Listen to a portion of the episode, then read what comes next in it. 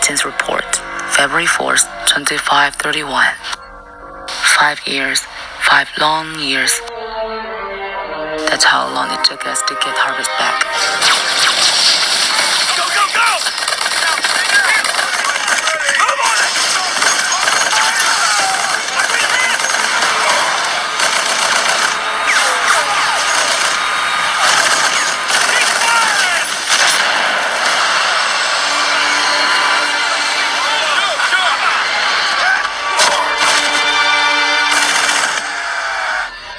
first, it was going well.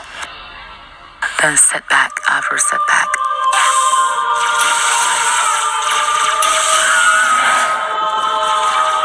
Loss after loss.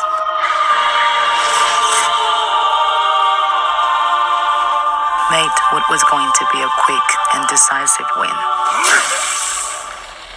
In five years of hell.